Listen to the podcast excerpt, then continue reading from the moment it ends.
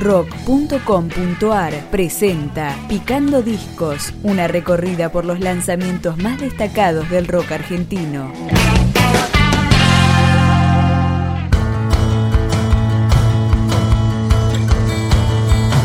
El Mago Mandrax, quinto disco de la banda Fantasmagoria, ahora integrada por Gori, Mariano Acosta, Gustavo Buchinis y Augusto Giannoni.